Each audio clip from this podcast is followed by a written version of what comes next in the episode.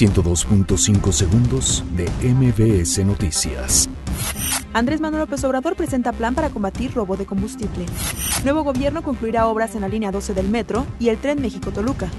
Fonatur anuncia que la construcción del tren Maya se dividirá entre ocho consorcios. Adrián de la Garza Santos gana la elección extraordinaria en Monterrey. La Comisión Nacional de Derechos Humanos dirige recomendación a CEMAR por detención arbitraria de tres policías de Durango. Gobierno de Morelos descarta aplicación de nuevos impuestos. Enfrentamientos en Piedras Negras, Coahuila, dejan dos muertos. Secretaría de Salud prevé aumento de casos de influenza en enero y febrero. Michelle Obama es electa como la mujer más admirada de Estados Unidos. Fórmula 1 celebrará cumpleaños 50 de Michael Schumacher con un homenaje. 102.5 segundos de MBS Noticias.